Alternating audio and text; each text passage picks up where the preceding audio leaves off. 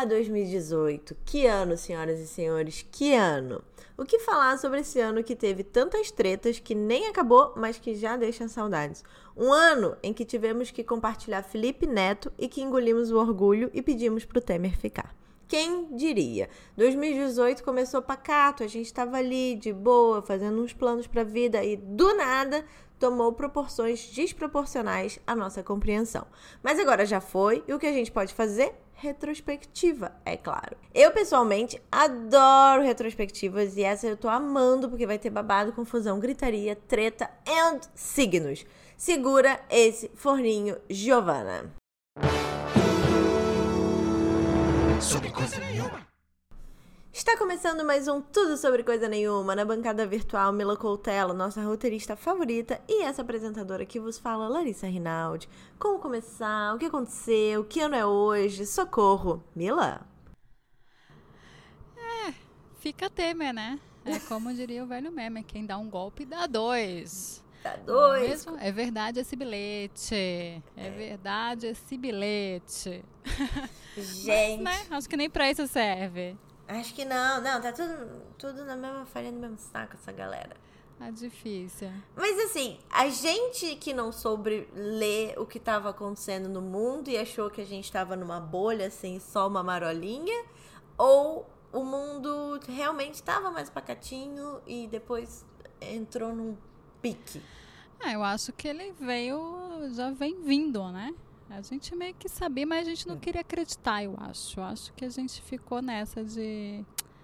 No final dá tudo certo. A gente viu muito filme da Disney, eu acho. Acho que foi excesso. muito Friends. Muito Friends, tudo dá certo. Ah, passa aí uns perrengues, depois dá certo. É, a gente achou que a gente se livrar, mas não. Estamos aí com o Trump. Se livrou não, né? Esse Tamo ano aí. foi treta. Esse ano, até para fazer essa retrospectiva aqui, eu tive que lembrar de tanta coisa que aconteceu, gente. Tive que pesquisar. Gente, vamos começar. Foi pesado, porque tem coisa aqui que eu, eu jurava que tinha sido três anos eu atrás. Eu também. Tô aqui sem saber. Vamos começar? Vamos! Janeiro, o primeiro grande evento foi a Marcha das Mulheres, que saiu às ruas de 250 cidades nos Estados Unidos pelos direitos das mulheres. O tema do ano foi escancarar e lutar contra os discursos misóginos do presidente Trump, no aniversário de um ano de sua posse. Cartazes como Make America Think Again, que usava o slogan da campanha do presidente para dizer Faça a América pensar de novo. Qualquer semelhança com a nossa realidade não é mera coincidência. A gente acabou de fazer um podcast sobre as eleições do Brasil e parece que não conseguimos mais fugir do assunto política. É? Não, não jamais. Não vamos. Estamos presos aqui nesse mesmo assunto. Estamos tendo Stranger Things, assim, tipo, no mundo invertido, tentando sair. A gente não está conseguindo. Não tá conseguindo, gente. Eu quero falar de outras coisas. Não dá. É, não, a gente quer falar de um batonzinho, a gente quer falar de uma maquiagem, a gente quer falar de um filminho, não tá dando. Mas vamos nessa, vamos lá. Não tá dando. Esse foi o, o primeiro grande assunto, assim, internacional, que foi a Marcha das Mulheres, que não é do, de 2018, né? Ela já existia antes, mas que esse ano focou em é, pelo menos nos Estados Unidos, em ir contra todos os discursos misóginos do Trump. Você acha que esse, essa marcha ela, ela impacta o, as sociedades como um todo ou é uma coisa mais isolada?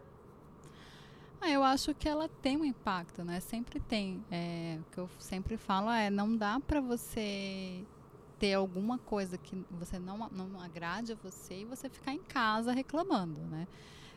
Principalmente quando é do coletivo. Então, sempre que tem algo que que tire seus direitos ou que ameaça tirar seus direitos, é muito importante que você, como coletivo, vá às ruas e, e mostre isso. Eu acho que é, é, fundamental. E foi muita gente, né? Foram muitas mulheres, teve um, uma adesão muito grande. Isso impacta, impacta de mostrar que a gente está aqui, que a gente está alerta. Que a gente está alerta, né? Porque. Nenhum direito a menos. Eles, eles acham que eles podem fazer tudo, mas não podem, não, gente. Estamos alertas. Eu acho que é muito, é muito importante para a gente se construir como sociedade, porque enfim, a gente já falou muito sobre isso no outro podcast no anterior, mas que a gente não estava acostumado a lutar, etc. E quanto mais grupos vão para a rua manifestar pelos seus direitos, mais a gente se encontra como seres políticos, que a gente fugia, né? Que a gente estava falando sobre isso agora também. Que a gente fugia, é, exatamente. fugia do, do, de ser um ser político. Não dá mais, galera. Tem que ser político mesmo. É, exatamente. É... Não tem como, né? E essa marcha já existe há um tempo, né? E só que agora com essa onda conservadora, cada vez mais tem que ir para a rua mesmo, e tem que e tem que reivindicar. E aí ela veio com o movimento do Me Too, né, do, do, dos assédios das celebridades, teve muita coisa aí. Junto, Vamos chegar lá. Né? Teve o Trump, teve muita coisa. Então foi o começo começo desse ano que foi treta. Então foi já treta. começou com mulheres na rua lutando. Maravilhosas. Aí. E aí veio fevereiro que teve carnaval, gente. Alguém lembra que teve carnaval esse ano? Carnaval 2018 foi maravilhoso. Então, gente. No Rio de Janeiro, escolas desfilaram com enredos cheios de significados e manifestações políticas. A Mangueira criticou a falta de incentivo do prefeito Marcelo Crivella ao carnaval carioca. A Paraíso do Tuiuti causou na Avenida e no Twitter com um enredo com críticas duras à reforma trabalhista que fazia alusão à escravidão. Na avenida, os manifantoches com seus patos, os fantoches nos carros com as camisas da CBF, o vampiro com faixa presidencial, várias carteiras de trabalho gigantes e a Globo passando vergonha na transmissão. A campeã foi a Beija-Flor, que fez um desfile manifesto com as mazelas do país: corrupção, ambição desmedida e intolerância religiosa, social, sexual e política. Foi babado esse carnaval, gente. Eu não sei como foi de São Paulo. Eu tava no Rio e eu lembro que bombou, bombou no Twitter, bombou na internet, todo mundo comentando. Foram desfiles super políticos também. Tá vendo? Tava todo mundo dizendo que a gente não ia sair desse assunto durante o ano. Até gente... o carnaval. Até, o, carnaval. carnaval. que foi super político também. Foi incrível. É. Eu vou confessar que faz muito tempo que eu não vejo carnaval, não vejo escola de samba. Eu era louca da escola de samba, ficava em frente à televisão sambando. Maravilhosa. Louca mesmo. Mas perdi essa, perdi esse bonde. Mas pelo Twitter, né? Sempre no Twitter vendo. Então a gente vê pelo Twitter. E, e não tinha como, né? Não tinha como. Acho que depois do, do ano passado, é, do golpe e tal, não, não tem outra, outro assunto, né? Não tem muito como fugir. Antigamente a gente fugia dos assuntos, né? Tipo, ah, é carnaval, vamos aqui dar aquela. Vamos ficar aqui na nossa conchinha, na nossa alegria, vamos né, deixar vamos os assuntos fazer... de lado. Mas não teve nem essa, essa opção esse ano. Samba enredo homenageando Roberto Carlos. Acho que nem tem. É, tem mais essa. Não tem mais. Não tem por onde correr. Inclusive, eu acho que de 2017 foi. A vencedora foi a Mangueira, que foi com o tema Maria Bethânia, se eu não me engano. É, eu acho que. Aí esse é, ano. Tende a, a, Acho que sempre tem essa coisa do, do. Um ano é mais. Vamos aqui fazer uma coisa mais leve. E não. É porque não tem mesmo como correr, né? Não tem mesmo como você fingir que nada está acontecendo. Então tem que pegar. O, o carnaval é muito uma, um espelho da sociedade. É, as pessoas falam Lógico. muito, ah, carnaval. Eu acho que, é na verdade, coisa, qual... ai, todo mundo meio.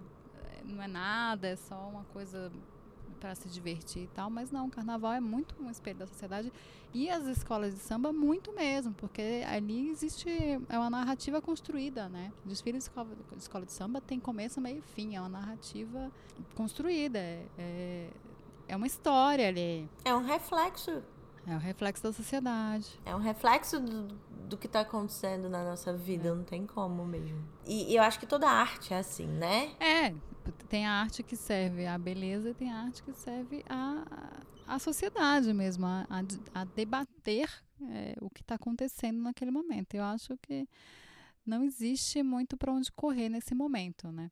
Acho Inclusive, que, ah, Sorry. Diga. Desculpa. Eu só ia dizer que o, a nossa retrospectiva tá super política, mas também tá super artística, né? É, tem os dois, tem os dois. Porque chegamos em março, que teve o Oscar com com os movimentos super fortes do Me Too e Time's Up, e o Jimmy Kimmel ia ser o apresentador, e teve uma expectativa muito grande para saber se ele ia falar ou não sobre os casos de assédio em Hollywood, e muitos discursos emocionados de mulheres.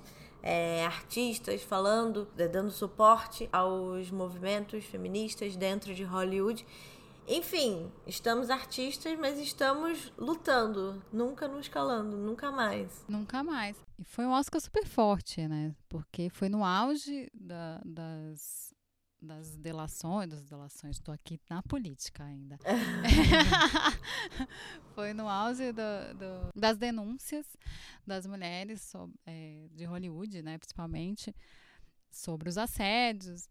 E foi um Oscar super forte, com vários é, discursos muito fortes, com mulheres concorrendo, né? A Greta Gerwig foi a quinta mulher na história da, da premiação a ser indicada como diretora. Então, fazia muito tempo, é muito pouco, né? As mulheres, elas sempre aparecem como é, melhores atrizes, lógico, porque são sempre né, 10 indicações para homem, 10 indicações para mulheres, então é sempre a mesma coisa, mas como diretora, como diretor de fotografia, esses cargos mais técnicos, é muito pouco, né? E aí teve, teve a primeira diretora de fotografia, né? Primeira vez em 90 anos de, pro, de premiação, primeira mulher indicada ao Oscar de melhor fotografia. E foi um Oscar super bonito, né? Bonito. E, e o Jimmy Kimmel, ele não não fugiu da raia. Foi lá e. Não tropeçou né? também. Não, é, ele, ele, ele tocou nas feridas ali. Eu achei bem importante. E foi, foi um ano, né? Em 2017, o Kevin Space foi demitido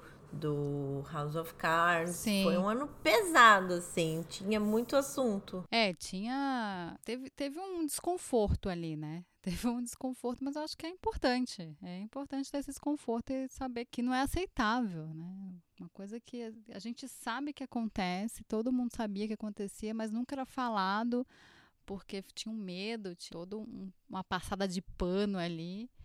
E as mulheres resolveram falar, né? Resolveram botar para jogo isso. Eu acho importante, né? Vindo importantíssimo de Hollywood, né? dessa é, exatamente, de mulheres que representam tantas outras mulheres é. em, em, histórias ficcionais.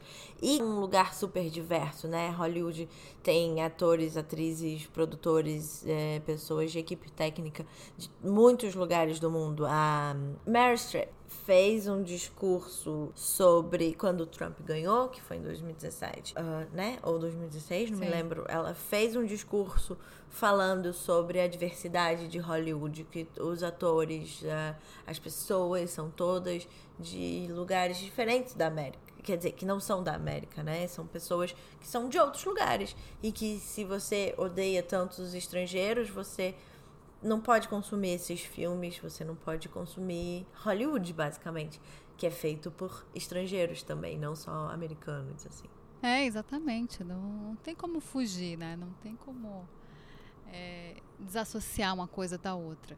E eu acho que Hollywood tem um papel super importante nisso, de, de, de representatividade, de mostrar que, que é possível, sabe?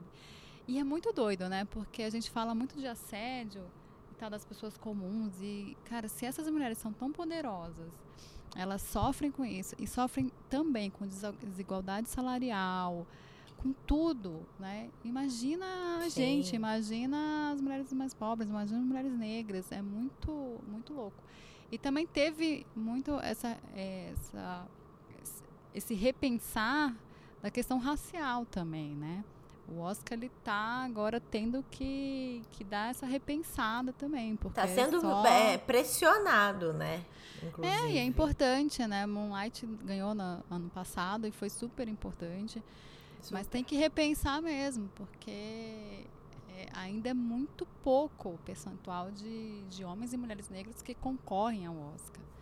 Então, Sim. além da, da do, do, do, do gênero, é a questão racial é inclusive, é fundamental ser repensada. Né? Inclusive, um filme que fez muito sucesso esse ano é o Crazy Rich Asians, que no Brasil acho que chama Podres de Rico, que é com um elenco todo asiático. É, é também pegou, é, enfim, essa onda, assim, é, de não ser um padrão loiro europeu. É, de, de, dos não brancos, né? Não brancos, hora, né? exato. É, os não brancos, porque a gente tá cansada, né? A história dos brancos a gente já sabe de qual é salteado, de todos os, os ângulos possíveis. E a história não é feita por brancos, né? Não é, não é assim que funciona. Então É. tem que dar essa variada. Eu acho que o Oscar é um, reflexo disso e aí faz o cinema porque querendo ou não é, é, é representatividade é, Hollywood tá aí tem, tem muita gente que torce o nariz pro Oscar torce o nariz pros filmes de Hollywood e tal mas é a gente não pode negar a grandeza que eles têm né As- o, o tanto de gente que eles chegam né? Sim. É, a massa eles chegam para a massa então ter essa, essa representatividade ali é faz com que as pessoas repensem, faz com que as pessoas é, não achem que, que só um jeito é normal, só um jeito de ser, de só uma cor é normal, só um, um jeito de ser, de se vestir, de, de consumir é normal. Que, né? O mundo é diverso. Então, quanto mais mostrar isso na, na arte, melhor, né? E tá mudando, né? Teve o Crazy Rich Asians, teve o Pantera Negra também esse ano, que foi Sim, uma, maravilhoso. que foi uma onda assim de pessoas falando que se sentiram representados, crianças, um, um- foi uma, uma coisa tão bonita, né? Tipo, de ver assim, da galera falando, nossa, eu tô me vendo naquela tela. E foi emocionante também. É, e de negros como ativos na. na- é, como ativos, né? Como heróis. Sim, eram- Né? é, As exato, Histórias exato. deles, contadas por eles, com protagonismo deles, sem. Né, sem colocar num papel de coitadismo, sem colocar no papel do escravo, né, eram heróis. Eu, eu vi o filme, é muito, é muito bonito. E no Guerra dos Mundos também, eh, os heróis vão pedir ajuda para os Panteras Negras para salvar o mundo. É bem legal. no passado, buchuda, é, mãe, numa reforma também não vi muitos filmes ano passado, não posso negar, mas o Pantera Negra eu vi, eu gostei muito. Vi o Moonlight, vi o, o Corra, Corra também foi um, um Corra. filme que, Oh, que esse jogar? ano, não foi? Acho que foi, ganhou Foi. esse ano. Diga, Ganhou? Não sei. não sei se ganhou, se É, foi, se concorreu. Posso jogar uma polêmica aqui com, com o Time's Up? Diga. O Time's Up tá sendo sensacional, revolucionário na indústria do cinema, mas isso não chegou na indústria da música ainda, né? Não, É não ouvimos falar nada sobre a indústria da música ainda. E isso, esse, essa Teve panela aí vai feder, né? Ah, Com certeza. Teve a Kisha, né? Que, que aí ela foi super silenciada também. Então ela foi, jogaram pedra nela, as mulheres acolheram, mas também acolheram com uma certa distância. Então, é, tem, tem coisa ali, tem muita coisa Tem. por, por- Tem por muita baixo. coisa. Indústria da música, do cinema, enfim. Vamos, vamos prestar É. atenção em 2019. É, então chegamos em abril. Chegamos em abril. Depois Saímos de- março. geralmente São em as- abril. Saem as águas de março, fechando o verão, e aí vem abril, que depois de muitos meses de expectativa e tormento para alegrias de uns e total desespero de outros, o famoso meme Lula preso amanhã se tornou realidade. Camila, comente. Lula preso amanhã. Ocorreu no dia 6 de abril. No dia 7 estava Lula preso hoje. É, pois é, o famoso meme se, se, se concretizou. Né? É, depois de um. do- acho que um ano, né? Meses com essa vai, não vai. Foi para segunda instância. É, e foi um dia bem, bem emocionante, né? Pesado, Ele né? foi lá pro para os sindicatos metalúrgicos no ABC, ficou lá, então ficou aquela expectativa, vai, não vai. É, e ele até o final, né? Ele não, ele não saiu de lá, porque no outro dia ele tinha tinha a missa da Marisa, né? de, uhum. em homenagem à Marisa e ele queria ir para essa.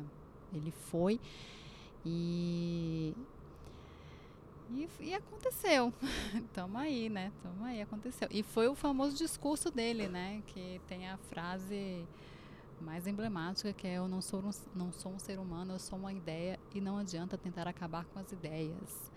É, o cara, a gente pode falar qualquer coisa, mas que o cara é bom de discurso, que é bom de retórica, ele é. Ele é, não, e foi, é uma prisão polêmica até hoje, né? Até. Sim. Ainda mais no, com os últimos acontecimentos, assim. É, Beijo, mas... Sérgio Moro. Você. Ai, gente, que vergonha. mas, enfim. É...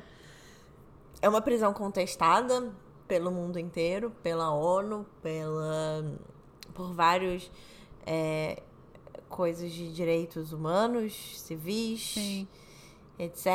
Então foi polêmico esse abril aí. Lula foi, foi preso. E para onde é, iremos? Lula né? preso, onde vários, estão? vários soltos. É, muitos soltos. A S passando vergonha ainda.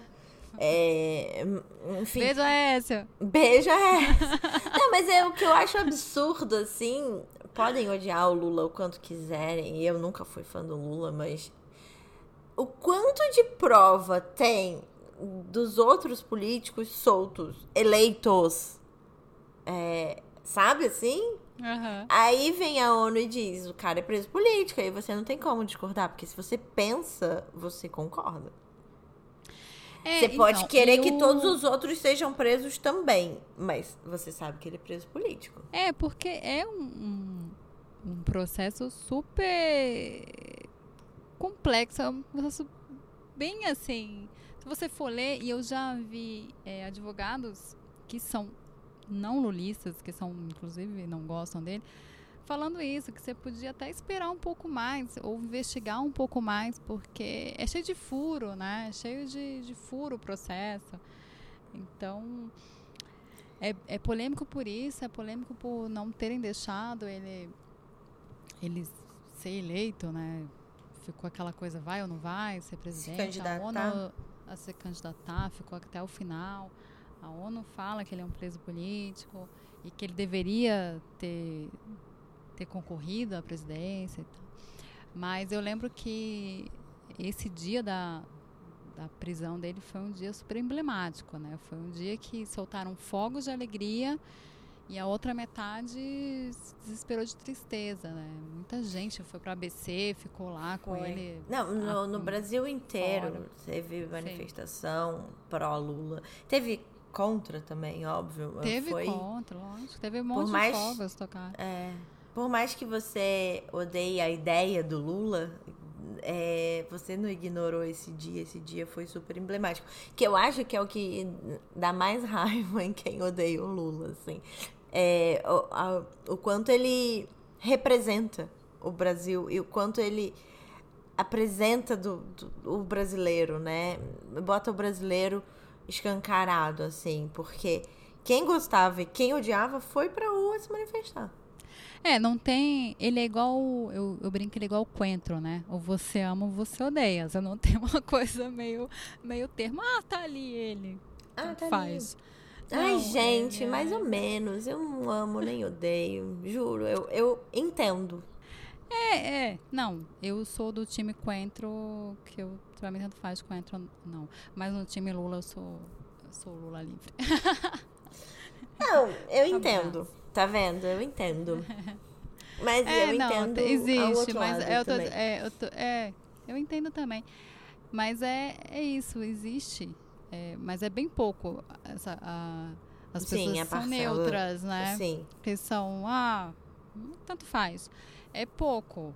É, a maioria. É que eu não é... acho que é tanto faz. Eu acho que ele é um preso político. Eu concordo com a ONU, entendeu? Uhum. Só que eu, eu não tenho esse amor ideológico. Só isso, assim. É. Porque, mas, mas... eu sei que muita gente tem, e eu entendo por que, que as pessoas têm esse amor ideológico. E eu sei que tem muita gente que odeia, e eu entendo menos, mas eu entendo também. Não, eu entendo, eu entendo quem odeia. Eu, quem odeia não, porque eu acho que odiar é uma palavra muito forte, né? Mas eu entendo quem não entende, quem acha exagero. Eu não entendo quem acha que ele acabou com a vida. Né? Muito é, o PT acabou com a minha é, vida. Com a minha vida. Mas, é, querendo ou não, é, foi um, um fato importante. Para uns foi uma alegria, para outros foi uma tristeza e para alguns é isso, não era tanto assim, ou é, tá lá preso, então vamos agora para os outros. Podia, né? Se fosse bem assim, tá lá preso, agora é. vamos para os outros, mas não é, né? Mas então vamos sair dessa bad, Lula preso, vamos sair foi preso ontem, é... foi preso, ia ser preso amanhã, mas já foi preso. E vamos agora para onde? para maio. O que, que teve em maio? Casamento real. Quebrando todos os protocolos impostos por uma realeza que luta todos os anos para se reinventar e para matar o Charles antes que ele possa assumir. O solteiro. o solteiro mais cobiçado, dizem, do mundo, se casou com uma americana divorciada, negra e mais velha que ele. Harry, nós chamamos. Quem teve paciência de ver todo o casamento diz que foi lindo. Mas o que, que significou todo, toda essa revolução na família real mais popular do mundo? Não é a única. É, não é a única, mas é a mais conhecida, a mais falada, a mais celebrada. E, e é tipo também, ou ame ou odeia, né? É, ah, é, tem tipo ingleses isso. que Odeio. Eu sou do tipo que ama, mas se eu fosse inglês eu não ia gostar, não. Não, amiga, você tá sustentando esse casamento. Você tá lá sustentando essa galera toda, essa comitiva. Acho que você não ia gostar muito, não. Não, não ia, mas eu, enfim, é, eu tô do lado de fora, eu posso gostar. Sim, claro. Não, e é todo. É, a gente foi criado com o filme da Disney, né, amiga? Então ah, é, princesa, que a gente adora, a gente acha o máximo, todo esse protocolo. Eu fico pensando para elas, né? Porque ela teve que abandonar a carreira, deixar de fazer um monte de coisa. É uma escolha, lógico, mas que louco, né? Que louco, porque ela que tava com a carreira super, super em andamento, super bacana. E abdicou disso por essa outra vida. Vai ter o trabalho é, que é muito bonito, né? Trabalho de caridade e tal. Mas não é a mesma coisa de você ter sua carreira, né? Sua carreira, seu dinheiro, sua independência, seu. Porque por mais que o Harry e o William tenham papéis diferentes, e eles estão nesse momento de mostrar que eles têm papéis muito diferentes mesmo.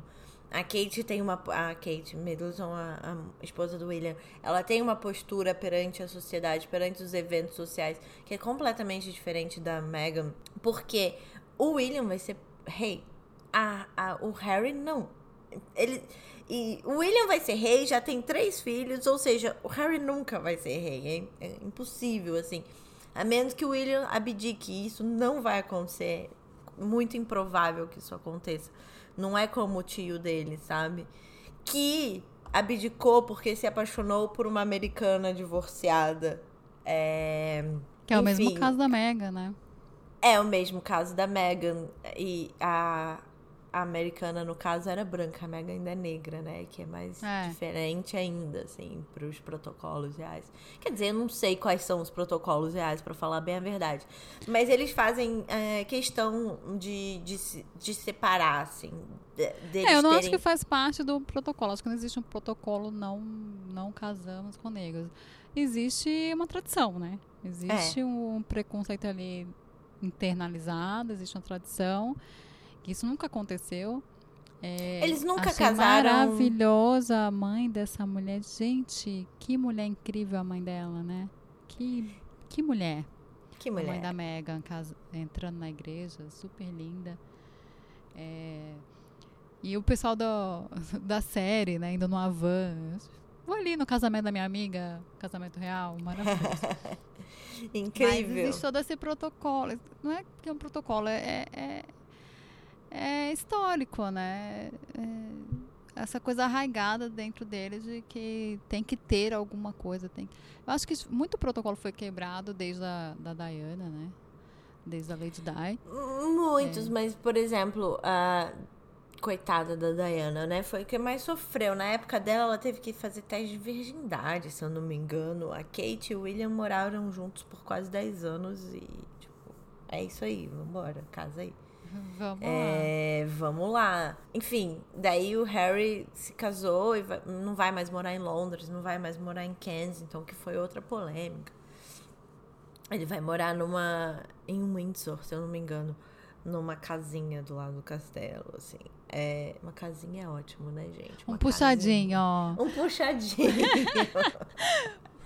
Harry mora num puxadinho. No Acho puxadinho. Incrível. É incrível. Eles quebraram muitos protocolos depois, assim, dela sair de calça com a rainha. Algumas coisas aconteceram. Mas, de novo, Harry não vai ser rei. Então, ele vai. E ele, na verdade, não era pra ter tanto holofote em cima dele. A questão que a vida dele é tão comentada quanto a vida do próximo rei é porque teve a morte da Diana e depois da morte da Diana eles viraram os queridinhos do mundo, os órfãos mais amados É. do mundo, assim, porque todo mundo Não, amava ele- a Diana. E, mas tem uma lista, né, dos, da família real, quem é o mais amado, eu acho que ele tá em primeiro ou em segundo lugar. Ele tá antes do, do William. Em Acho popularidade. que até a ele Kate tá ma- antes do William. é- Tadinho.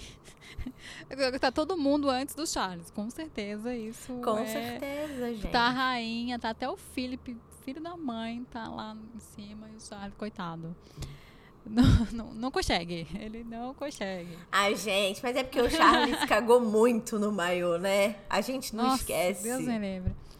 É, não ele é o famoso homem hétero, branco, fazendo cagada. Ele é o. Você sabia que ele é o único membro da família real que ainda tem gente pra vestir ele? Sabe Dalton Webb, que as- eh, tinha as Aham. camareiras? Então, ele é o único que ainda tem gente pra vestir ele.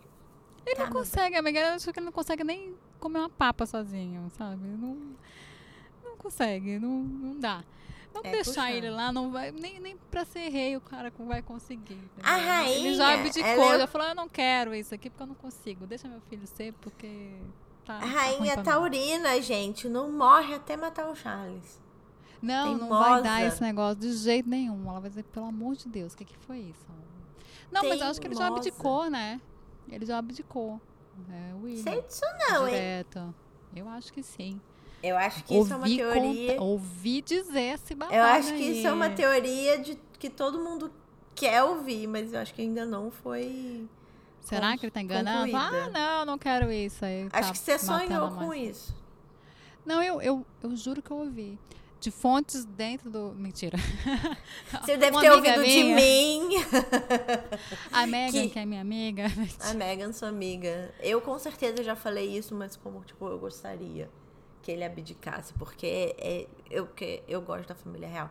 Mas enfim, isso é. De realeza pra realeza, em junho lançaram o clipe Shit, os The Carters, que também conhecidos como Beyoncé e Jay-Z, que foram pro Louvre, fizeram um clipe cheio de significados, com uma música cheia de significados, lançaram um clipe em junho, e no meio da música eles cantam, a, Beyoncé canta I can't believe we made it, que é tipo, eu não acredito que a gente conseguiu. E ela saiu, né, do, da figura de pop e foi pra rua militar, no Louvre, em Paris. Chiquérrima. É, eu amo The Carters. The Carters. Gente, eu quero um dia ser, tipo, uma marca, assim. Eu e meu marido, os Coutelos. Coutelos. incrível. Mas você tinha que ter dado o nome pra Helena, pra sua filha, um nome mais diferente, tipo roxo, azul. É, então, não, não tive essa... Não consegui. Não, Esse não sou branding, Beyoncé, né? né? Não, tive, Não não, é, sou bom, amiga. Beyoncé, não posso. Ela pode, ela pode tudo que ela quiser. Essa mulher é a rainha do mundo. Gente, maravilhosa. Gostei desse link que você fez de família real para família real, porque é isso, rainha do mundo. Isso, gente. Como não? Rainha do mundo. E esse clipe no Louvre, né? A pessoa tem dinheiro jogando assim, tipo, tchuc, tchuc, dinheiro na cara dos outros para vou alugar o Louvre. E aluga o Louvre. E é lindo. Gente, eu só queria dizer que em 2014 eles alugaram o Louvre para fazer uma visita privada, tá? É a segunda vez que eles fecham o Louvre pra eles. É muito bom, né? Muito um bom. beijo. E o tem, é a, lindo. tem a, a, a foto, né, deles na frente da Mona Lisa que também tem no clipe. Né, que é Tem. uma foto super virou meme e tal. Eles lá maravilhosos em frente à Mona Lisa e no clipe também tem. E aí, lógico, desde o Limonade, desde antes, ela vem com, com essa militância eh, dos direitos das mulheres, e, mas principalmente os direitos das pessoas negras, né? E fala muito sobre isso, fala muito sobre. eh, e eu acho que o clipe é muito isso. São pessoas negras em um lugar que é basicamente de pessoas brancas, feitos por pessoas brancas, frequentados por pessoas brancas, de arte Que de pessoas brancas. Que, com artes roubadas das pessoas negras. Isso, é. E, e que a maioria dos quadros que tem retratando é, pessoas negras é pessoas negras escravizadas. E aí eles colocam esse protagonismo, né? Das pessoas negras ali, no museu. Mas é uma museu. É, beijo. Mas é uma denúncia também o clipe, porque quando eles vão falar sobre o lugar deles no mundo, eles voltam pro, pros bastidores do museu, né? Tipo, a gente, Exatamente. a gente realmente deixou de, de ser serviçal. Assim, a gente deixou The Carters, mas Sim. E qual é a visibilidade negra no mundo de maneira geral? Existe uma denúncia no clipe também. É, exatamente. É, é, existe. Tem vários significados ali, né? O, o clipe. Tem o, o Jay-Z falando que foi chamado pra, pra, no Super Bowl e que não, que não, não quis, porque tem a. que os, os negros estavam se, eh, se ajoelhando né, na hora do, do, do hino nacional e o pessoal, os, os bambambãs lá queriam queriam multar esses jogadores e tal, mas eles estavam fazendo um protesto, né? Um protesto deles e aí as pessoas, eh, os bambãs do, do Super Bowl queriam multar esses jogadores e aí o Jay-Z fala sobre isso, que ele foi chamado para tocar no Super Bowl e não quis, porque ele não precisa disso. Eh, tem muita afirmação ali, né? É um casal que que tá sempre que não esquece de onde veio e não esquece seu povo, não esquece a responsabilidade que tem, porque eles sabem que eles têm essa responsabilidade, né? Eles sabem que eles são Eles representam. emblemáticas. Sim, maravilhosos, né? Que, Acho que casal, Brasil. Que, Que ca- casal, The Carters. The Carters. Ah, gosto. Mas enfim, o clipe é incrível. A abertura do clipe é incrível. Todos os quadros que aparecem no, no clipe são incríveis. Ah, O jogo, aquele jogo de câmera, quando tem as dançarinas no- nos degraus, que tá aparecendo como degrau, é, como uma escada mesmo. Sim. Daí eles viram a câmera, a câmera fica em cima parece que é plano a escadaria. É incrível, é tipo surreal. A, a Não, cena mas os do- clipes delas são, né, tem um, algum tempo que são acontecimentos, né? As pessoas esperam para ver esses clipes. A cena do Jay-Z na frente também, na pirâmide ali na frente, sabe? Nossa, é muito bom. é, e muito deles bom. como um casal em frente a Vênus de Milo, né? Uma coisa assim. É, É nó. incrível, é, é super bem cuidado, super bem feito e cheio de significado. O que eu acho mais legal é isso, não é só bonito. Tem significado, é tudo muito pensado. Todas as cenas são muito pensadas. Então você vai colocar isso na internet, tem várias. eh, Tem tipo, quase teses de Análises. doutorado sobre, sobre os Não, eu não duvido nada que já tem tenha. um- Deve ter. Ou que esteja sendo é, feito uma tese de, é. de doutorado sobre isso. Com certeza, é um senhor clipe. É outro, cli- é, é outro assunto que merece um podcast só dele, assim, pra The gente. Carters. The Carters e seus clipes com muitos significados. Mas assim, partindo do princípio só de fechar o Louvre e fazer um clipe no centro de Paris, sabe? Tipo, beijo, não me liga. não me liga. Depois desse clipe bafônico, em julho teve Copa do Mundo na Rússia. Gente, teve Copa do Mundo na Rússia. A gente tá vivendo num momento de luta por liberdades e teve Copa do Mundo na Rússia. Por isso que não foi boa. É a Copa do Mundo mais falida dos últimos 30 anos. Quem ganhou a Copa do Mundo, você lembra? Mila Contella. Eu não sei, eu nem eu tinha esquecido que tinha tido Copa do Foi a França. Foi a França que ganhou, foi. Foi e a, a França. Itália não, não tava. Não foi loucura. classificada. E foi a Copa A mais gente- cara, né, do, do mundo. A Copa do Mundo, mais cara do mundo. Nunca antes Jura? desse país foi uma Copa tão cara. Foi. E a Islândia e o Panamá fizeram seu debut. Adoro quem fala debut. Debuts. Islândia e Chique. o Panamá é, participaram da Copa, ao contrário da Itália, que não não estava na Copa. Aquela bem entendida, né, de, de futebol, não entendo nada. A gente sei. foi. Eu sei que sempre tem uma Italinha ali, mas não tinha esse ano. Não tinha.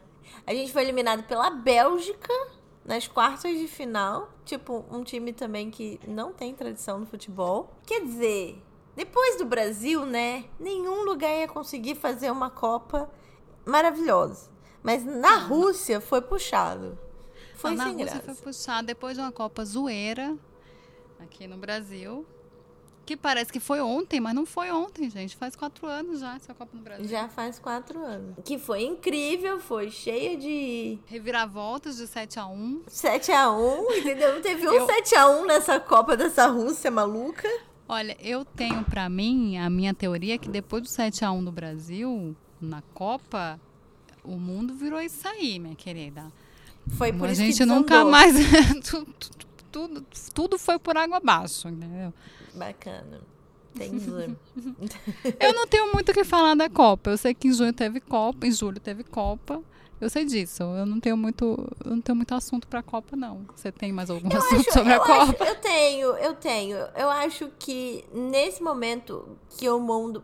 Tipo, é isso, tá ligado? Ah, 2014 foi no Brasil, que na época era um país super livre, um país que aceita bem os estrangeiros, um país que tem essa imagem de, de recepção, de boa, de ser bons, né? De receber bem os seus convidados. Um país de festa, um país de alegria. Aí, pra, quatro anos depois, fazerem Copa na Rússia, onde não pode ser gay, eles são super.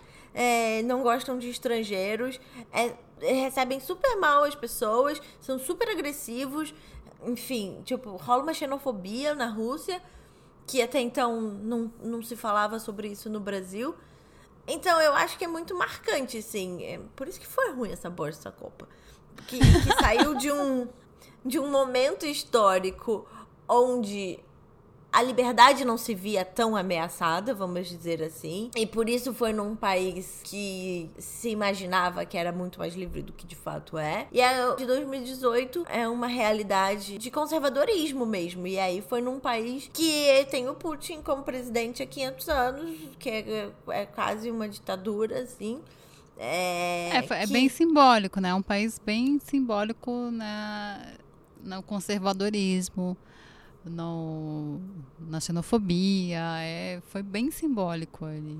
É isso que eu tô falando, assim. é, É. eu acho que isso reflete um pouco ó, todos esses movimentos conservadores do mundo, assim. O mundo está mais conservador. Fizeram uma Copa na Rússia, que está representando muito bem esse conservadorismo preconceituoso de. Gente, não pode ser gay. Sabe assim? É, não, absurdo? Um- Uma loucura. Não, não, não pode beijar sua mulher na rua. É, por mais que muita gente no Brasil queira que isso aconteça, ainda não, sabe assim, ainda não é proibido no Brasil beijar. É perigoso em alguns lugares, mas proibido não é. É, é, é o que você falou, é bem simbólico. Agora, nessa. É, Mas como o futebol, gente, a França ganhou, whatever. Nem o bolão Cara, eu, rolou. eu, eu, não- eu lembro pouquinho dessa Copa, eu lembro super pouco, assim, eu, não- eu não vi tanto. Mas eu lembro das presepadas do Neymar, do cabelo do Neymar, Ah, da Bruna teve, né? Marquezine. é o que eu lembro. Teve, assim. né? Teve um meme do Neymar é, rolando, tipo, pra sempre. Eternamente. No, no- no mundo inteiro, que foi incrível. O melhor meme da Copa. É, então, a Copa dá bons memes, assim. Teve o menino lá que saiu é, com a dor nas costas, aí a gente, putz, coitado, se machucou no jogo. Não, aí foi falar que ele se machucou porque o colchão do hotel era duro, uma coisa assim. Oh, meu Deus do céu. É muita gente, né? Não tem como não acontecer confusão. Muita gente, muito pouco tempo. É... Tem que ter confusão, gente. É divertido. Não, mas a próxima vai ser. Vai ser pior ainda. Primeiro que não vai ser em julho. Segundo que vai ser no Catar que é um país muçulmano também com muitas regras, onde mulheres são completamente oprimidas. E vai ser tipo em setembro, eu acho, porque é muito quente em julho Uai. no Catar. Pois é, menina. Mudaram aí, a Copa, gente. Mudaram a Copa. Não, aí depois da Copa do Catar, pega essa. A Copa vai ser nos Estados Unidos, no Canadá e no México ao mesmo tempo. Não sei como isso vai acontecer também. É, então, tô fazendo isso agora para contenção de despesa. para dividir assim, um pouquinho. Vamos dividir essa conta aqui no bar. Quem tomou a cerveja? Vamos lá, vamos dividir. É, é, é, bizarro isso, né? Sinais de novos tempos. Ai, vamos voltar pro pop? Adoro pop. Agosto, Rainha versus Rainha, Aretha Franklin, Rainha do Soul, considerada a maior cantora de todos os tempos pela revista Rolling Stones, morreu e matou o aniversário de 60 anos da Madonna, a nossa rainha do pop. Toda a atenção do mundo estava na morte de Aretha, cujo maior sucesso virou um hino feminista. E a Madonna? Alguém viu o aniversário de 60 anos da Madonna lá em Marrakech? Amiga, eu acho que é mais importante, né? A pessoa morreu. Eu acho que ela pode ficar um ano, um dia, um aninho assim, sem, sem ter um holofote. Se bem Ai, que ela é muito, muito leonina pra ficar sem holofote. Mas, é poxa, né? Leonina. A areta, eu... tadinha, morreu. Tava doentinha já. Tava, enfim. câncer no pâncreas, né? Uma coisa. Morreu e, é, e o que é a voz daquela mulher, né? O que era a voz daquela mulher? Era uma coisa impressionante. impressionante. É o que ela significou também dentro da indústria, né? A gente falou é. mais, mais cedo sobre esse forninho aí pegar fogo na indústria da música ela significou muita coisa na indústria da música, porque Respect era uma música originalmente que era um marido é, exigindo respeito da esposa e ela transformou com os arranjos dela e com a voz dela em um hino feminista, né? Que ela exigindo respeito da sociedade. Exatamente, exatamente. E é, e é louco pensar isso, né? Que a gente vem nesse discurso há muito tempo, tendo que falar a mesma coisa, tendo que, que mulheres tão importantes falar a mesma coisa, né? E fazer música é, e, é. E, e, é muito doido. E ela foi muito importante para esse movimento. A mulher que falava mesmo e que usava a voz para isso. Não só para é músicas de 1967. incríveis, mas pra... Ah, o Respect? Aham. Uh -huh. ah, não sabia, não sabia. 67. Então... Desde então, ah, quer dizer, antes, antes. continuamos e depois da gente. Vamos continuar. Vamos, gente, cansa Cansar, lutar. É. Cansa. Cansa. Depois fala, nossa, mas como vocês são raivosas. Ai, não, é que cansada. cansa mesmo. É. E ela começou super novinha, né? Começou aos 14 anos na igreja. Eu acho muito louco isso. Nos Estados Unidos tem muita gente que começa na igreja, né? Que tem essa coisa muito forte com, com, com a música. Mas o pai da Areta, ele era pastor. Pastor. E daí ela começou na igreja cantando música gospel. Com 14 anos ela já tinha lançado um, um CD, um álbum. Na época era disco. Disco. Primeiro disco, lembra? Disco de platina? Tinha aquele discão assim, era ótimo, maravilhoso. E foi e... com o Respect, inclusive, que ela foi nomeada pela primeira vez aos Grammys. E foi a primeira mulher a entrar no Hall da Fama do Rock. Ai, em é 1987. Nossa, demorou 20 anos, hein? Somente isso. Abriu as portas da outra rainha, Madonna, também. Setembro. Setembro tivemos tragédia. Foi tragédia, foi uma tristeza. Tomou conta do Museu Nacional do Rio de Janeiro. É um incêndio que acabou praticamente com todo o museu. É 90%, com o acervo do né? museu. Né? É, foi muito, muito triste. Mas era uma tragédia anunciada. Exatamente. E já estava um tempo, né? Estavam pedindo recursos. Recursos que era deles, que era É um recurso que é destinado a museu e não.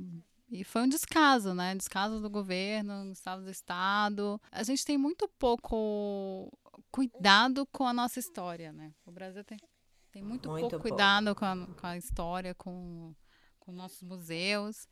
A gente só consegue seguir se a gente sabe de onde a gente veio. E é importantíssimo a gente saber de onde a gente veio. Realmente, se a gente não conhece a nossa história, a gente passa mais vergonha. Então é melhor conhecer a história para parar de passar vergonha perante o mundo. Não é mesmo, gente? Porque a gente nunca vai ser um país de primeiro mundo. Agora é sério. A gente nunca vai ser um país de primeiro mundo, um país é, evoluído, se a gente não conhece a nossa história e se a gente não sabe lutar pelos nossos direitos e se a gente não cumpre os nossos deveres. Porque não adianta só dizer que tá tudo errado e que tem gente roubando no Senado. Se você não faz as coisas direito, só nega imposto de renda, é, tem carteirinha falsa. E se você não respeita o outro, né? Você não respeita o outro, isso é muito complicado. A gente vive num mundo que aqui no Brasil é, é, exatamente o que eu falei antes. Não respeita a nossa história, a gente não tem apreço por isso, a gente não. E para mim, ir para frente, caminhar e, e, e, ter um futuro melhor é olhando para trás, é sempre dando aquela, sabe, aquela olhadinha no retrovisor. Cara, fica muito difícil se a gente não não preserva, né? Saiu uma matéria outro dia falando que a Alemanha vai doar 190 mil euros para a recuperação do Museu Nacional. A Alemanha é essa que tem vários museus sobre o nazismo, sobre o Holocausto. Ela não nega a parte, ela sabe o que foi, e ela não nega, ela olha para trás e ela não deixa acontecer de novo, né? É o que a gente está precisando aprender assim com a Alemanha e com outras nações também você não preserva essa história, você não consegue avançar. Você vai ficar caindo nos mesmos erros, vai. Enfim. Fato, é, fato, fato, total, fato. Não tem outra coisa para falar. Então chegamos a outubro, eleições, claro. Opa! Opa! Vamos lá. Como a gente já falou sobre as eleições de fato no podcast passado, agora a gente vai comentar os signos dos candidatos, que é o que realmente importa, né? Exatamente. Vamos falar sobre coisas importantes. Na como vida. signos. como teve mais candidato que meses do ano, selecionamos os melhores para o seu deleite. Melhores não quer dizer que são melhores dos candidatos, tá? São assim, só assim, bons só, signos só e bons de falar. Boas fofocas. Boas fofocas. Álvaro Dias, sagitariano, foi bêbado ao debate. Comente. Gente, Álvaro Dias, o que, que é Álvaro Dias no debate, mandando cartinha pro Lula, perdendo o time da hora de dar pergunta, bêbado no Ai, debate. Ele tava bêbado, gente, tava bêbado, não, não tem como não tá. Ele tava bêbado. Ele perdeu o time, então assim, com certeza ele é sagitariano, a gente pesquisou e realmente é aquela pessoa meio uhul, vamos lá, não sei nem porque eu tô aqui, mas eu tô aqui. Qual é o partido do Álvaro Dias? Tipo, juro, não sei. É o novo? Não lembro. Não, novo é o Amoedo. ah, é. Sagitariano. Sagitariano tava lá, Sagitariano. tava vendo. Zoeira, mandando Zoeiro. carta pro Lula. Ele queria mais era ir pra festa. Ele queria era o pós, na real, o after da balada. Ele só ia pro debate pra ir pro after. Tava ali pra aparecer, tava ali pra tirar uma onda. Mas como todo bom sagitariano, né? É o famoso não sei, tô louca. Alckmin, escorpião. Lógico que Alckmin escorpião não, não foi uma surpresa para mim quando vi, porque Alckmin guarda um rancor. A gente vê pela coisinha dele com Dória, tá ali só cavando a cova do Dória, uma hora vai dar ruim. Mas o Dória também não precisa de muita ajuda, né? Não, ele, ele já tá. Ele, ele mesmo dá uma cavadinha na copa dele. É, então. Gente, eu tenho certeza que o Alckmin tá planejando a vingança dele contra todas as pessoas que não votaram nele de direita. Não, tá. É, ele tá ali, né? Porque ele achou que o tempo de televisão dele ia favorecer alguma coisa, ia alavancar esses anos de picolé de chuchu que ele é e que esse né, ia dar alguma coisa, não deu certo. É, não, picolé de chuchu. Tem um, eu tenho um, eu sei, tá? Escorpião ali tá guardando. O, o Alckmin tem bem cara daqueles que, sabe, faz umas vingancinhas, ninguém, ninguém sabe o que tá acontecendo, aí aparece uma pessoa meio, sei lá. Será que vem golpe parte 2? Vamos acompanhando. Vem. É, eu acho que ele faz aos poucos, pra ninguém ir notando. Não é nada muito. Uau! Sorrateiro, meio, sorrateiro. sabe? É, uma, uma bananinha ali pra pessoa escorregar, um negocinho ali. E aí, Chegamos pra em quem? Bolsonaro, Ariano, nosso futuro presidente. Já foi diplomado, né? Já é. Já, Já é, já É. era Ariano. Satanares. Sat- Não, não tem mais nem o que falar. Satanares. É, é isso. Gente, só arruma confusão. Só fala caca, briga com todo mundo, não É, sabe tudo é o que tá ruim. fazendo, tá perdido. O gesto do cara é uma arminha, gente. Tem nada mais satanares do que isso. Não amo tem. arianos, amo todos os arianos, menos o Bolsonaro. Eu tenho vários amigos arianos também que são incríveis, mas. Inclusive, gesto amigos. É, inclusive tem amigos. Mas o gesto do cara é uma arminha. Ele, ele quer briga, ele quer confusão. Quer É um confusão, ariano. só quer confusão. é. ariano. E aí vamos pro meu querido Boulos. O geminiano da, da festa. O geminiano da festa. O Boulos é tão geminiano que ele tem, tem aquele discurso muito inflamado e tal, mas aí de repente ele é fofo. E o Boulos, ele tem um programa chamado Café com Boulos, gente. Então, quer dizer, Mentira! tem. Então ele tem esse bom humor, mas aí você vai ver o programa, ele não é um programa de comédia, ele é um programa tipo sério, assim. Jura? Ele tem tipo um podcast? Não Ou é tipo- podcast, é, um, é um canal no YouTube. Você é engraçado, você abre lá o negócio, você tá esperando que ele fale um monte de piada, mas não, ele é aquele cara lá falando coisas sérias, coisas, sabe, sobre o trabalhador, sobre sobre a política, cutis. sobre a CUT, sobre o movimento sem terra, e você lá, mano, olha o, o trocadilho desse desse, Esse, o desse programa. e fala, né? Gosta de falar. Fala. Tava lá, candidato pelo pessoal, foi lá apoiar o Haddad com garras, unhas, Falando dentes. e tudo mais, abraçou, maravilhoso. É bem louco lá também. Eu tenho ascendente em gêmeos, eu sou bem louca. Ah, daí vamos pro Ciro, que sumiu depois do segundo turno, porque o quê? É escorpião também. Magoado, magoado. mágoa, a mágoa, a mágoa escorpiana é uma mágoa que é complicada, é uma mágoa que é difícil, Que a mágoa que fica, né? fica, fica Ela ali, garra Fica. ali. Esse aí não aparece até daqui quatro anos, quando ele tentar se recandidatar. Não vai, ele aparece agora só dando umas, umas cutucadas nas pessoas, né? Fica ali dando cutucada. Mas aí acabou o primeiro turno, o que que ele fez? Foi pra Paris. Foi pra Paris. Porque tava, tava magoado. Voltou. Foi sofrer em Paris. É, foi sofrer em Paris, voltou e não quis saber, falou, não é nem esse nem aquele, não tô nem aí, porque não escolheram ele, então ele ficou magoado, ficou, ficou chateado, ficou chate. Antes, ele fazia o, melhor gif do- das eleições era o Ciro gesticulando ali, tipo, explicando alguma coisa. Não, e, e as, e as falas dele, né? Seu fascista, proctofascista de merda, tipo, as melhores, as melhores. Ciro dava ótimos memes. É, muito bom. Aí vem o senhor Haddad, aquariano. Haddad tranquilão. Aquariano. Tranquilão, que assim, querendo mudar o mundo, mas já ali, ó, na panelinha da galera, bem relacionado É. ou não. É, não. Depende com os do amigos, ponto de com os vista. artistão. Com os artistão, mas aí também ia fazer coisas que a galera da direita achava estranho, né? É. A Dadão aquariano, totalmente aquariano. Não tem outro.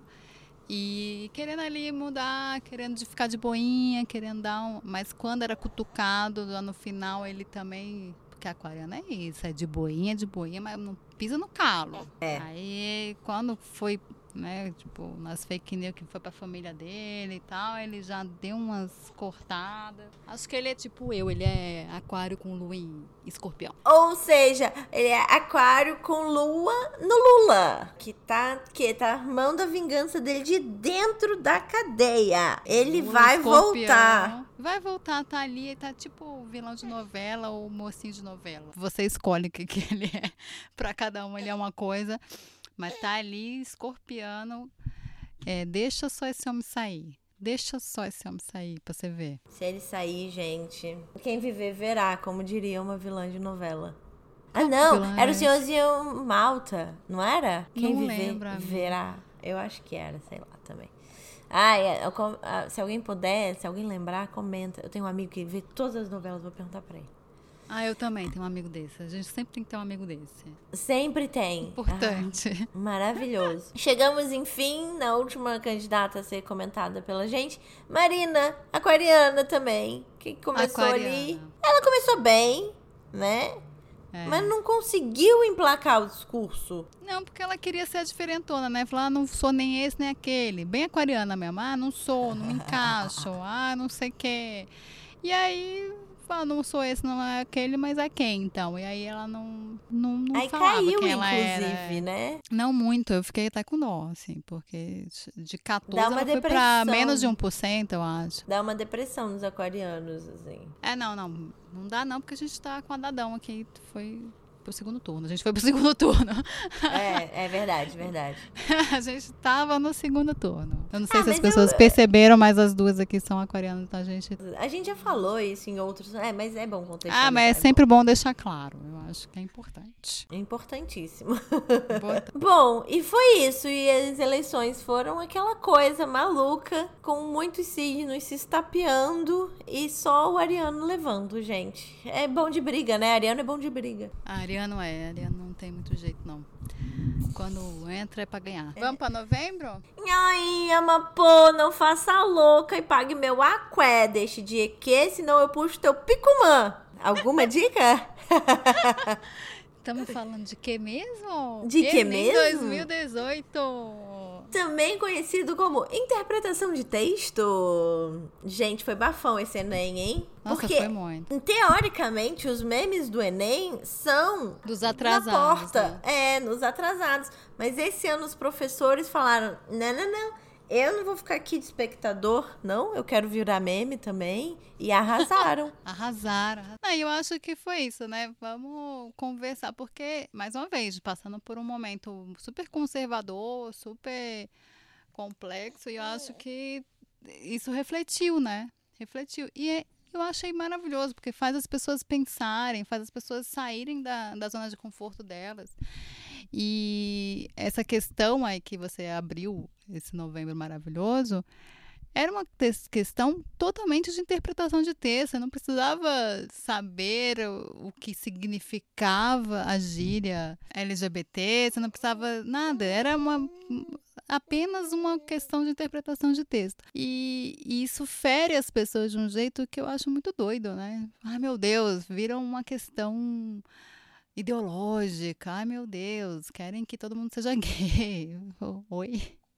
É Então, né? apenas Tem, tem de uma, uma fixação, assim, da galera de, de achar que os gays querem é, doutrinar todo mundo a ser gay. Não, tem a, a- coisa da escola sem partido, né? Que estamos doutrinando a ser todo mundo Nossa. de esquerda.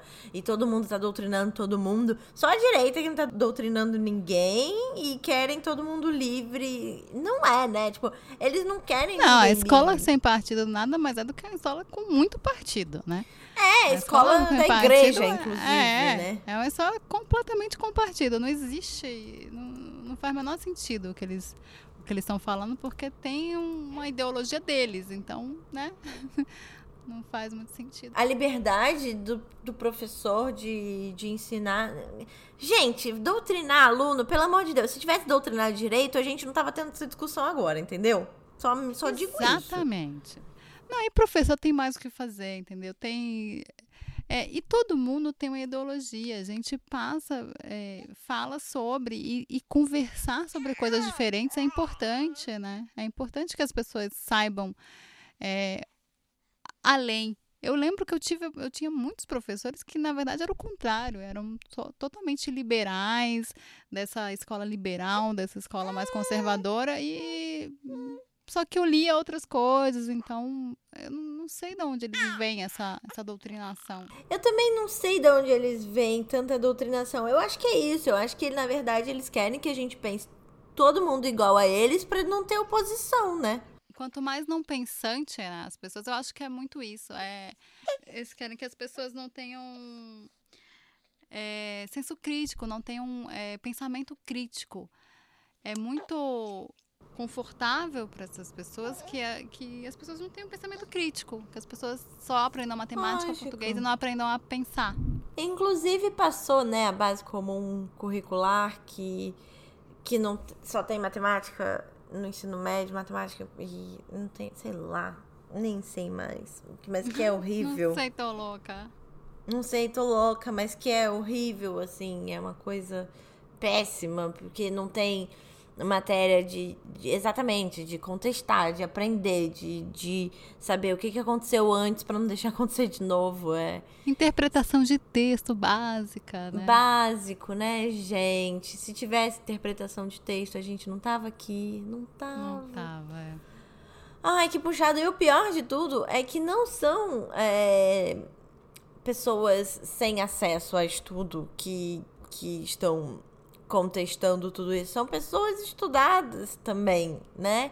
Tem de tudo nesse bolo aí, maluco. É, mas é, o estudo é, é, diferente, né? Você estudar é diferente de você aprender, de você, você ser curioso, você buscar outras referências. Eu acho que essa coisa da escola sem partido, a gente estava falando do Enem, a gente fugiu para essa coisa da escola sem partido, mas é porque não tem como não falar, né? É, é, é, muito perigoso porque você só aprende uma coisa, você vira um técnico, você vira uma pessoa que não pensa, uma pessoa que, é, que não olha ao redor, que não que acha tudo que é diferente de você errado. E não é assim, né? Não é assim que a vida funciona. Eu acho que não é você assim, pode ter é. sua ideologia, você pode ser uma pessoa liberal e no mercado, ser até conservador, mas você tem que saber o que existe e tem que respeitar suas diferenças e tem que acolher e, e compreender, né? Estudar, olhar para o outro, tentar pelo menos entender o que está acontecendo sem, sem sem tantas certezas, atacar, sem, né? sem é. atacar, sem esses julgamentos muito, muito quadrados. Né? E não adianta querer mandar as gays de novo para armário que a gente não vai. De jeito nenhum, gente. Armário de... é muito apertado, uma coisa horrível. Uma coisa horrível, tem poeira, a gente tem rinite. Gay tudo tem rinite. Pode, pode perguntar. Pode perguntar que a gente tudo tem rinite e não vai voltar pro armário. Jamais, jamais. E eu acho que o Enem fez muito, muito, muito bem é que o Bolsonaro tá aí dizendo que vai querer ver prova do Enem. O Bolsonaro, ele não sabe. Não tem tempo, presidente, para ver prova do Enem, gente, pelo amor de Deus. Não, e nem tem. Não tem nem porquê. Por quê? Exatamente. Você não tem que se meter é. nisso. O seu trabalho é outro. Vai fazer o é. seu trabalho. Não, cada qual no seu quadradinho, pelo amor de Deus.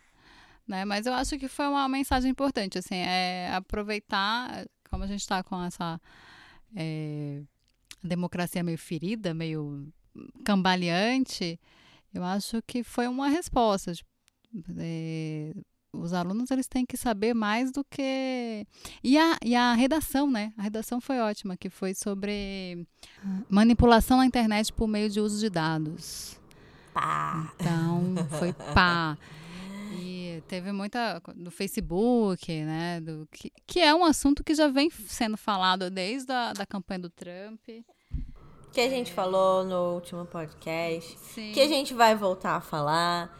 Que não tem jeito. Que não tem jeito, a gente está em 2018, os dados estão aí. É, eu brinquei até com a Marcela outro dia, tipo, o, a gente tem um Google Home agora, na verdade a gente tem dois, um no quarto e um na sala. Ele sabe quando eu tô almoçando, ele sabe quando eu tô vendo TV, ele sabe quando eu tomo banho, ele sabe tudo, porque quando eu tomo banho, ele vai pro outro device, que, sabe, assim, no banho. Então, os dados estão aí. O que a gente faz com eles é, é a grande questão. Então, esse assunto nunca vai morrer. É preciso estar atento e forte. Não temos tempo de temer a morte. E lá vamos para dezembro. Motorista que ganha 23 mil reais empresta dinheiro para patroa, tem provas e vira corrupto de estimação da direita. É, eu acho muito louco isso do de você é, falar que ah, eu não sei quem é corrupto, não sei quem é corrupto. Não é isso, né? Não é isso. A gente tem um sistema que ele precisa ser mudado, que ele é corrupção, um sistema que é feito para corrupção. E mas mudar esse sistema ninguém quer, né? Só quer, ah, vamos tirar fulano, vamos, você pessoaliza, né? Você, ah, o problema do, do, da corrupção é do fulano. Se a gente tirar fulano, acabou a corrupção. E não é assim, não, não é assim que funciona. Tem que mudar o sistema. Não, tá tudo corrupto por dentro. É. E, e, ninguém quer, quer mexer nos seus privilégios, né? Até o, o Bolsonaro ele falou isso mesmo. Ele falou, não, eu não vou mexer no que eu ganho, porque eu não posso não ter não sei quantas passagens, eu não posso não ter um motorista, eu não posso não ter, eu não posso ter que pagar uma casa com o meu salário. É, é, é louco, ninguém quer mexer nos seus privilégios, quer mexer no do outro, porque aí sim, é, o Brasil está nessa merda por causa do dinheiro dos aposentados, o Brasil está nessa merda por causa do, do dinheiro dos trabalhadores. trabalhadores. É, o, é o empresário, coitado do empresário, ele que, que se fode.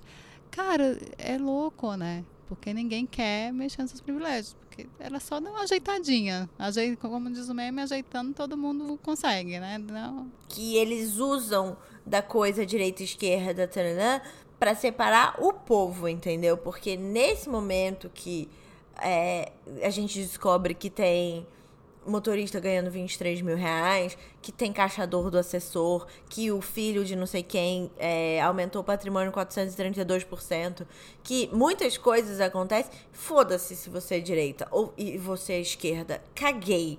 Vamos todos a, a, juntinhos, de mãos dadas, para a rua para derrubar este sistema, para derrubar estes corruptos. E dane-se se é seu corrupto ou meu corrupto. Não tem essa, sabe? O que precisamos é de união. A gente precisa se unir para derrubar tudo que tá de errado lá, porque eles vão querer ferrar com o povo. E todo mundo é povo. O empresário é povo, o pobre é povo.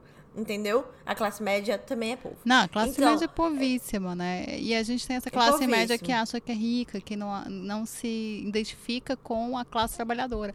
A classe média é a classe trabalhadora também. Né? Você não Também, é. Gente, mesmo quando você é empresário, você é um pequeno empresário. Você não é. E é muito louco quando fala, ah, porque os empresários que carregam esse país. A classe média se sente representada nisso.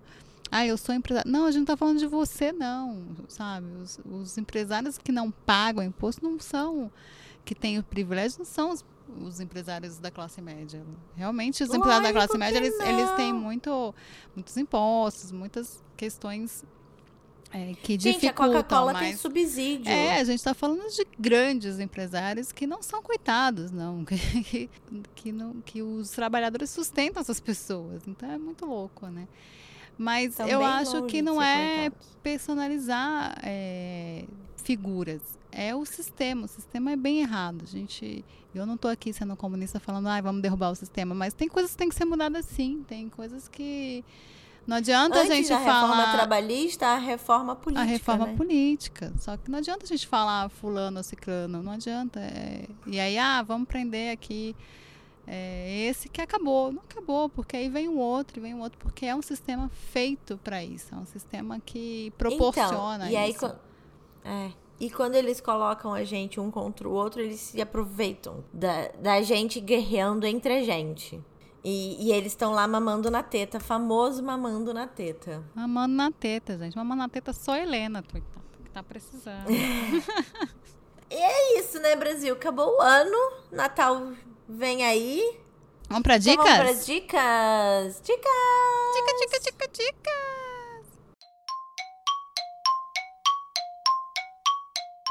Ok, você começa?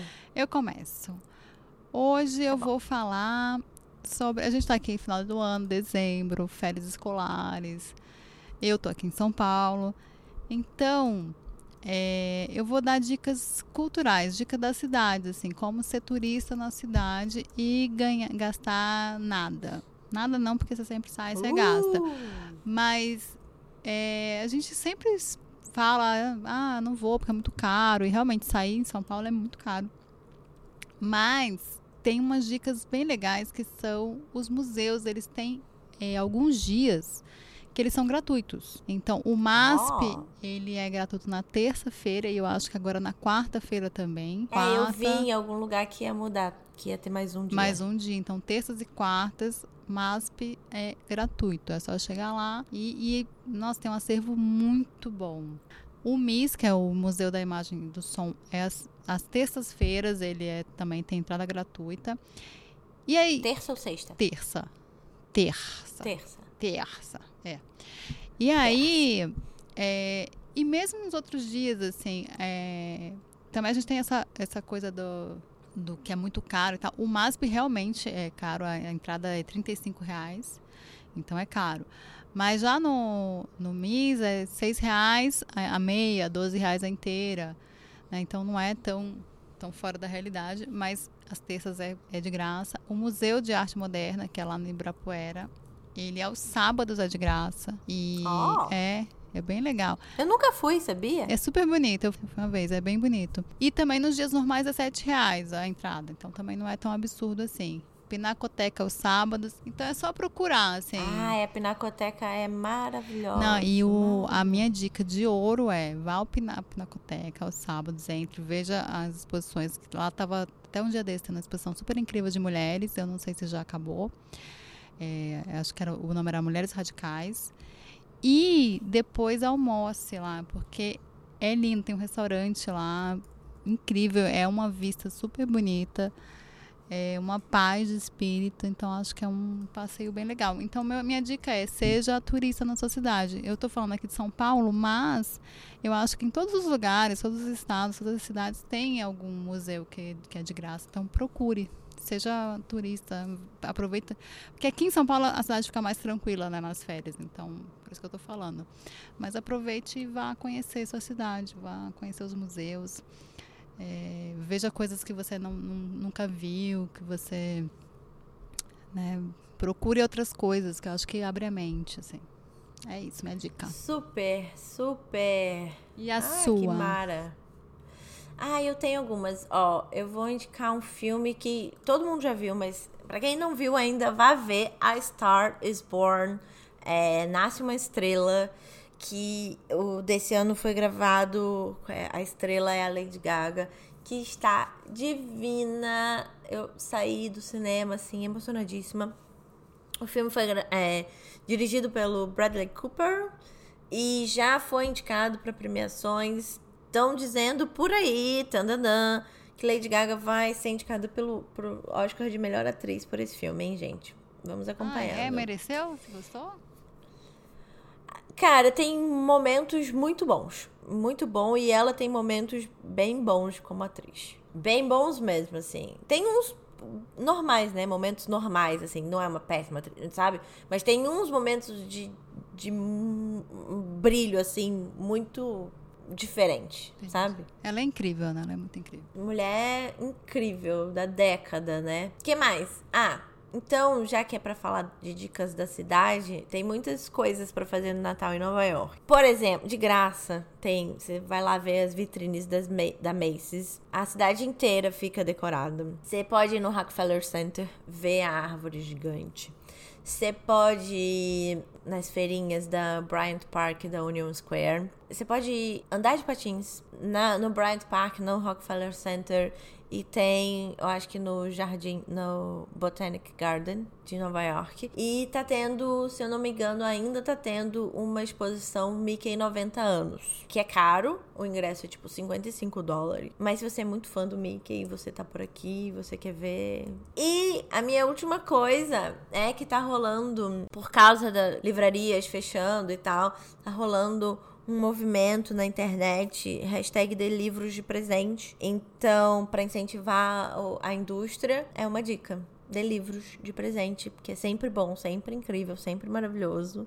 E vamos incentivar a nossa indústria literária. Nossa, amei. É isso? Eu amei, amei. Porque eu também eu tô nessa. Eu tinha esquecido dessa hashtag de falar disso, mas a gente também tá nessa, assim. Os amigos secretos, tudo é de livro. E arrasou nessa, é, de livros de presente. Porque não tem nada mais legal, né, gente? Não tem nada mais legal. O livro é sempre legal. Você pode ir para Nova York, para São Paulo, para qualquer cidade do mundo lendo um livro. É, então, é. E é uma indústria que tá precisando da gente. Que tá precisando. Finalizamos? E é isso. Finalizamos, a gente volta dia 10 de janeiro. Ah, vamos morrer de saudade. Vamos morrer. Por favor, gente, esse podcast ficou enorme. Perdoa nós, mas escuta até o fim. É tipo vale áudio. É, é, tipo áudio de parente no WhatsApp. ficou pior que aquele áudio sua tia que mandou aquele aquele vídeo, que compartilhou aquele áudio esquisito. Mas é mais legal, eu acho. Falando da saúde do seu primo que tá no hospital. Melhoras pro seu Melhoras primo, pro inclusive. Seu primo. É. Manda beijo pra família. Vê se não briga na ceia de Natal. E voltamos. E segue a gente nas redes sociais. Segue a gente. A Mila, com a sua filha linda, maravilhosa, é arroba Mila Coutelo no Instagram. Eu sou arroba NYCLady porque eu já falei que eu amo a família real e eu sou uma lady. A nossa vinheta é do Rafael Laurenti. Esse podcast é editado por mim, Larissa Rinaldi. Exatamente. Até janeiro. Até janeiro. Até janeiro. Beijo. Beijo. Obrigada. Tchau. Sobre.